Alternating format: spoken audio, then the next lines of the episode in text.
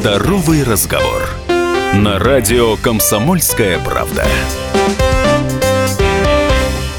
Рады приветствовать слушателей радио «Комсомольская правда» в Воронеже 97,7 FM. Эм. Сегодня с вами Виктор Левшаков. И у нас важная тема. Тема, касающаяся здоровья, тема, касающаяся наших детей. Все это вместе сегодня переплетется. Об этом мы будем разговаривать с нашим гостем Евгенией Исаенковой, начальником отдела организации ОМС и взаимодействия с участниками и субъектами ОМС территориального фонда обязательного медицинского страхования Воронежской области. Евгения Александровна, добрый день.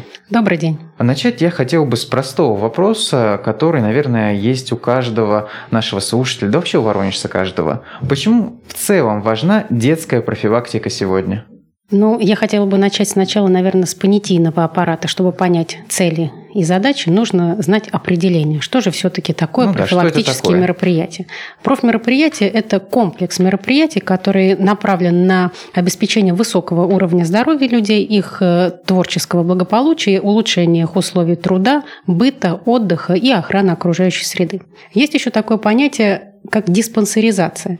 А диспансеризация – это комплекс мероприятий, который направлен на оценку состояния здоровья, включая профилактические медицинские осмотры для установления группы здоровья и группы диспансерного наблюдения в соответствии с законодательством Российской Федерации. Проще говоря, врачей мы должны проходить, чтобы понимать свой организм, организм своего ребенка, ну и как за всем этим следить. Совершенно верно. Профилактические мероприятия – это все-таки плановые мероприятия, которые следует проводить регулярно, которые представляют собой обследование здоровья ребенка и его развития, оценку его нервно-психического состояния, физического состояния, его предрасположенность к каким-либо заболеваниям. Раз уж мы заговорили о планах, то, наверное, с каждым годом эти планы так или иначе меняются. Ну, вся жизнь у нас течет. А вот с развитием возраста ребенка, с тем, как он растет, как-то ведь тоже осмотры меняются, диспансеризации нужно разные проходить, новые специалисты, наверное, появляются.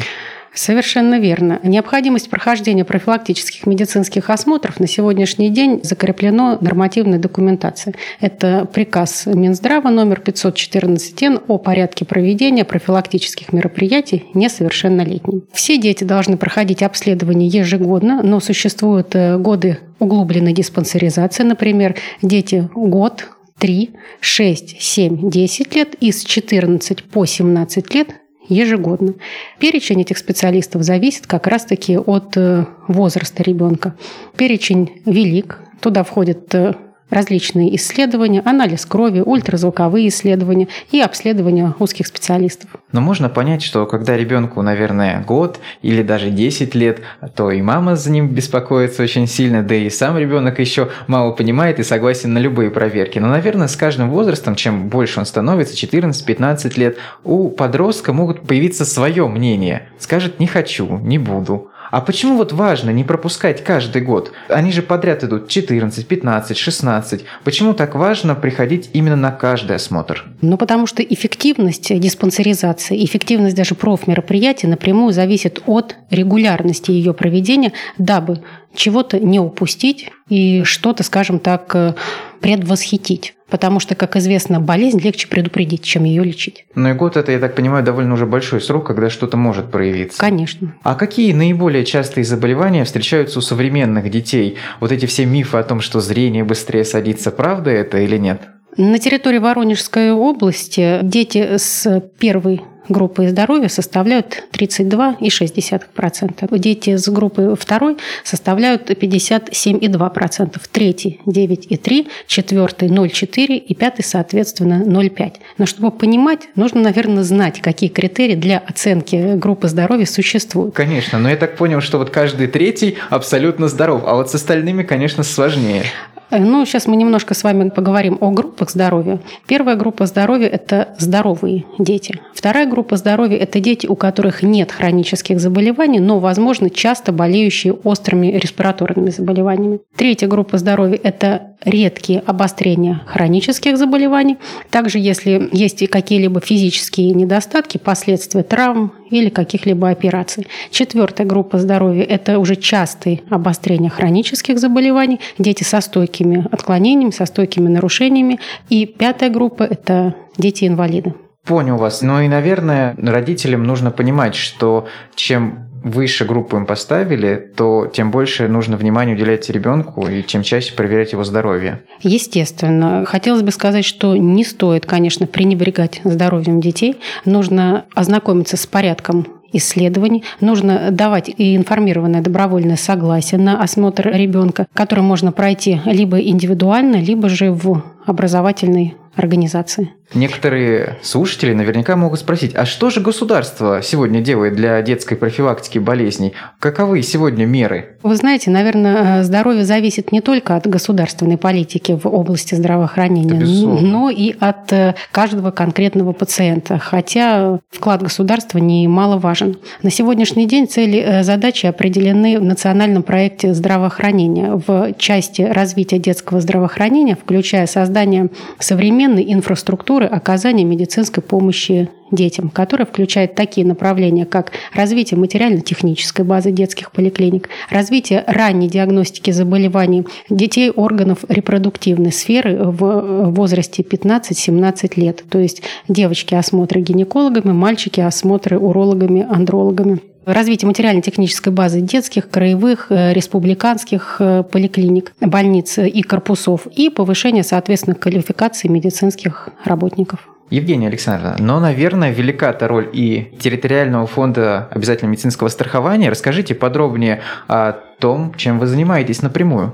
На сегодняшний день строго распределена ответственность между государственными органами исполнительной власти, организованной работой медицинских организаций, общеобразовательных учреждений. В 2019 году в реализации профилактических медицинских осмотров несовершеннолетних участвуют на территории Воронежской области 46 медицинских организаций. Утверждена плановая численность детей, подлежащих медицинским профилактическим осмотрам, которая составляет 368 тысяч 87 человек. За период январь-октябрь 2019 года профмероприятия прошли 301 982 человека, что составляет 82% от годового плана и 95,5% от плана на 10 месяцев. Ну, соответственно, этот процесс еще продолжается. Естественно, непрерывно. То есть еще процентик может подрасти. Конечно. Скажите поподробнее, а вот, может быть, финансирование увеличивается от года в год? Может быть, эти данные у вас еще есть? За период январь-октябрь прошли профмероприятия, я уже сказала, 82% от годового плана на сумму 440 миллионов 565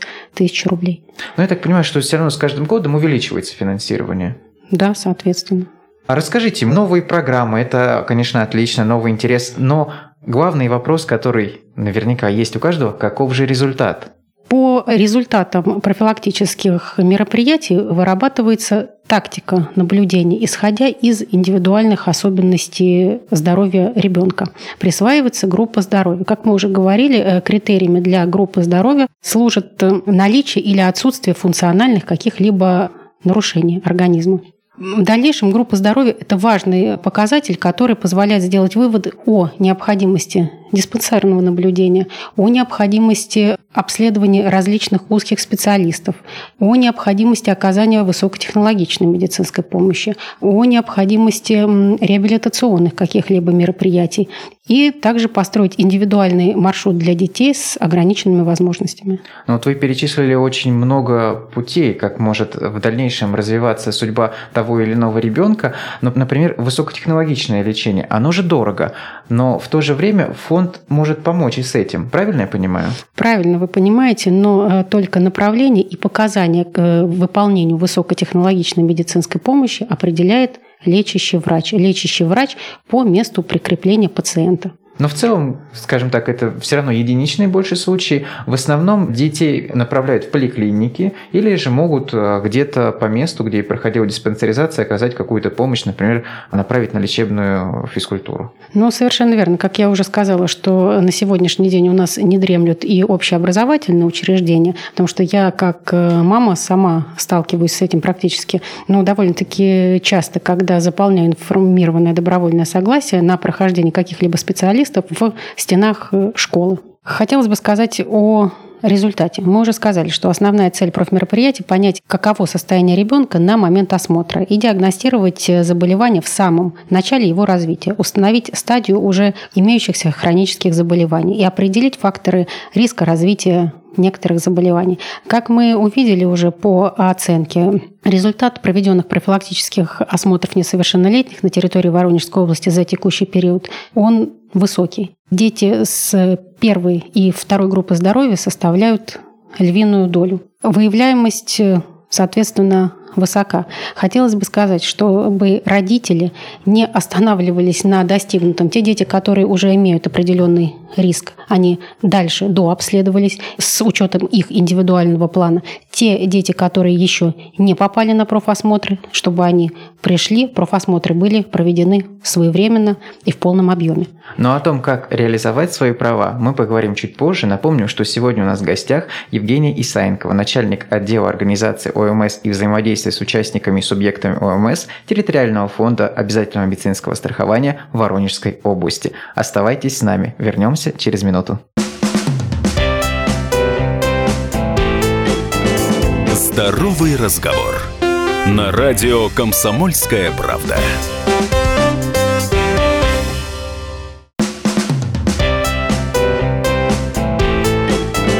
Здоровый разговор.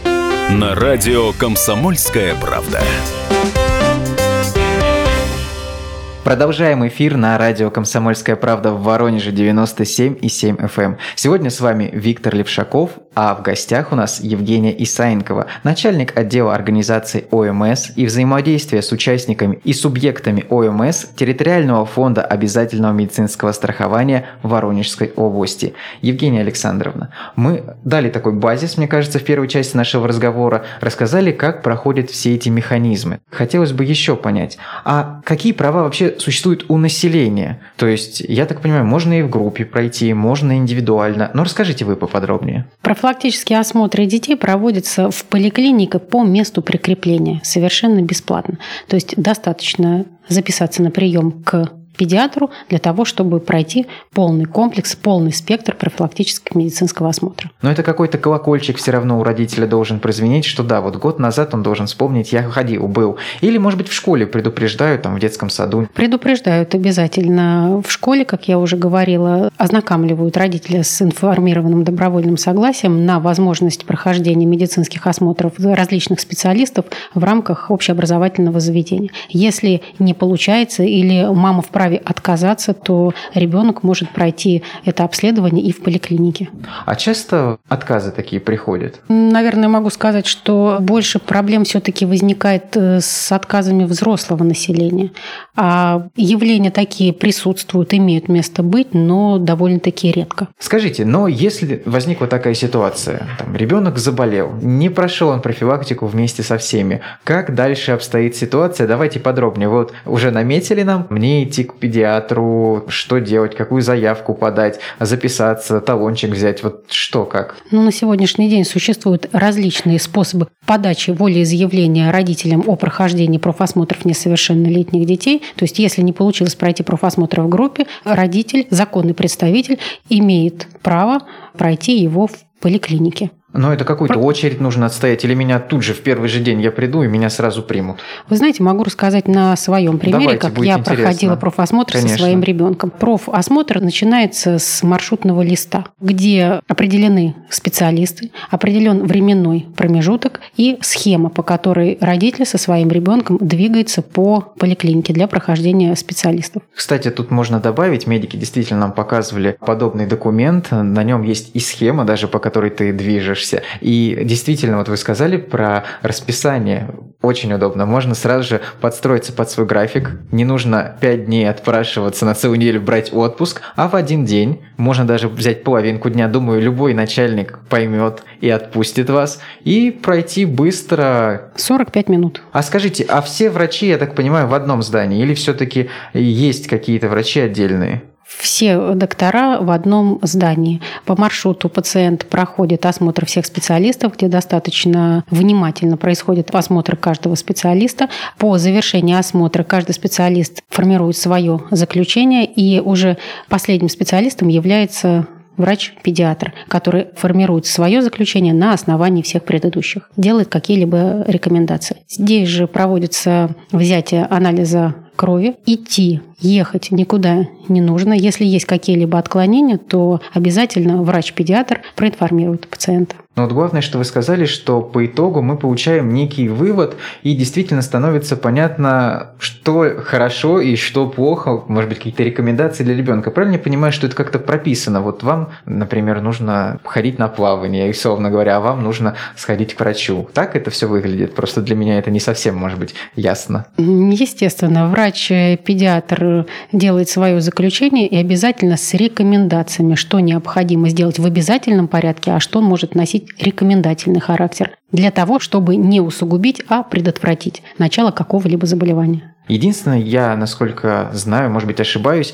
но стоматолог находится отдельно, потому что нужна квалифицированная помощь, и нужно все-таки проехать в отдельную поликлинику, специализированную стоматологическую. Или у вас немножко по-другому было? В нашем случае было именно так. Помощь оказывалась на базе третьей стомат-поликлиники. Ну, то есть там, где, собственно, есть все оборудование, есть лицензия, и где тоже можно не переживать за ребенка, и все будет ясно. Евгений Александрович, расскажите уже подробнее, не как специалист, а как мама. А какие эмоции испытываешь, проводя ребенка? Ведь можно с ним вместе быть в этот момент? Нужно с ним вместе быть, потому что мама является законным представителем ребенка и представляет его интересы везде. Поэтому, естественно, те рекомендации, которые даются, а ребенок несовершеннолетний в моем случае, поэтому в первую очередь слушает но, их мама. Но, может быть, индивидуальный подход подход в чем-то и лучше, ведь мама сразу же все рекомендации получает и знает, а в группе не всегда можно подобное услышать. Я думаю, что тут, наверное, доверие прежде всего. Ну да, врачи в любом случае составляют подробный анализ и дают выводы по всей ситуации, думаю, так что каждый поймет, что ему нужно. Давайте продолжим еще с обращениями. Знаю, что в территориальный фонд обязательного медицинского страхования Воронежской области часто приходят люди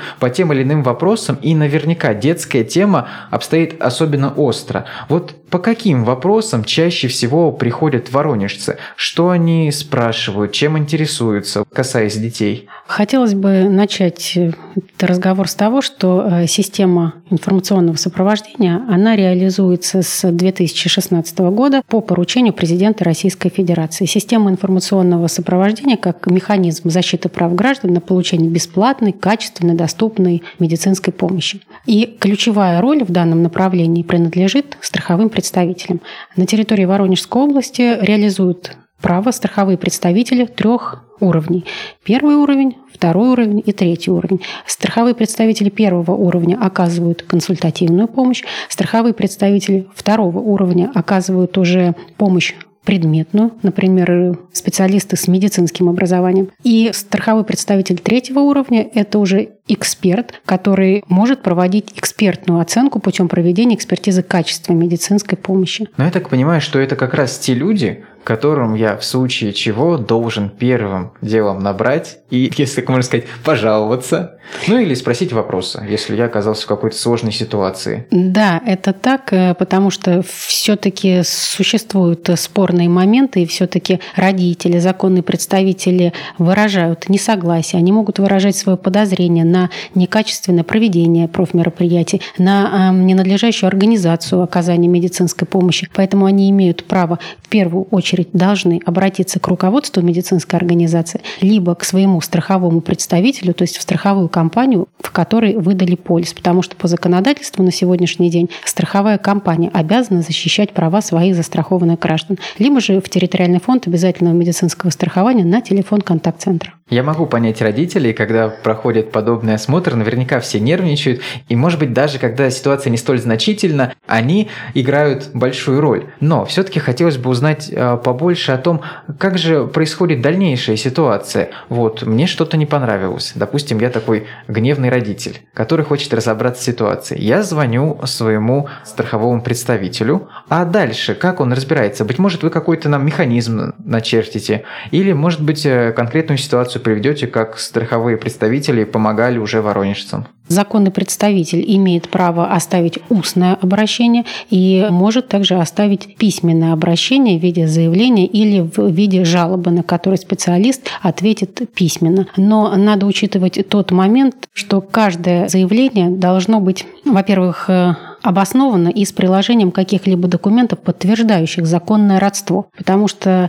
информация, которая содержится в ответе, она может содержать врачебную тайну, которая носит конфиденциальный характер. Поэтому специалист, давая ответ полный, который хочет услышать каждый родитель, он должен быть уверен, что дает э, ответ именно законному представителю, имеющему право знать всю информацию подробную. Ну, грубо говоря, насколько я вот понимаю ситуацию, допустим, мы пришли к тому же стоматологу. Он э, не заметил что-то, как мне показалось, как родителю, что зуб не так растет. Я это сам заметил, расстроился, разгневался, пошел к представителю, доложил об этом, показал, что я действительно родитель, и вместе мы разбирались как-то в ситуации, и нам должны после этого будут оказать помощь. Страховой представитель, опять, если это в рамках проведения экспертных мероприятий, у нас э, существует экспертные мероприятия, трехступенчатая система контроля, медико-экономический контроль, медико-экономическая экспертиза и экспертиза качества. Вот э, по э, данным обращениям проводится либо медико-экономическая экспертиза, либо экспертиза качества медицинской помощи, где где соответствующий специалист, наделенный соответствующими квалификационными требованиями и своим функционалом, проводит экспертные мероприятия на основании медицинской документации, которая представлена медицинской организацией, и делают определенные заключения, есть ли нарушение или нет, обоснованное ваше обращение или необоснованное. Звучит сложно, но главное, я знаю, что мне помогут. Евгений Александровна, ну давайте в заключении нашей беседы дадим совет всем воронежцам, как правильно обратиться в территориальный фонд обязательного медицинского страхования Воронежской области. Может быть, телефон горячей линии, адрес? Хотелось бы в заключении сказать, что не стоит пренебрегать интересами ребенка. Необходимо своевременно проводить профилактические медицинские осмотры, все-таки испытывать доверие к своей медицинской организации, в которой ребенок проходит медицинский осмотр. При несогласии, если такое имеет место быть, все-таки обращаться в первую очередь к руководству медицинской организации, к которой вы прикреплены, также можете обращаться э, в страховому представителю своей страховой компании, в которой застрахованы, на телефон горячей линии страховой компании и в территориальный фонд обязательного медицинского страхования Воронежской области. По телефону контакт-центра 8 800 775 95 39. Ну и так думаю, что всю подробную информацию можно найти также на вашем сайте. Кто хочет зайти, это omsvrn.ru. Думаю, там вы найдете ответы на все ваши вопросы. Напомню, что сегодня у нас в гостях была Евгения Исаенкова, начальник отдела организации ОМС и взаимодействия с участниками и субъектами ОМС Территориального фонда обязательного медицинского страхования Воронежской области. До новых встреч! Здоровый разговор. На радио «Комсомольская правда».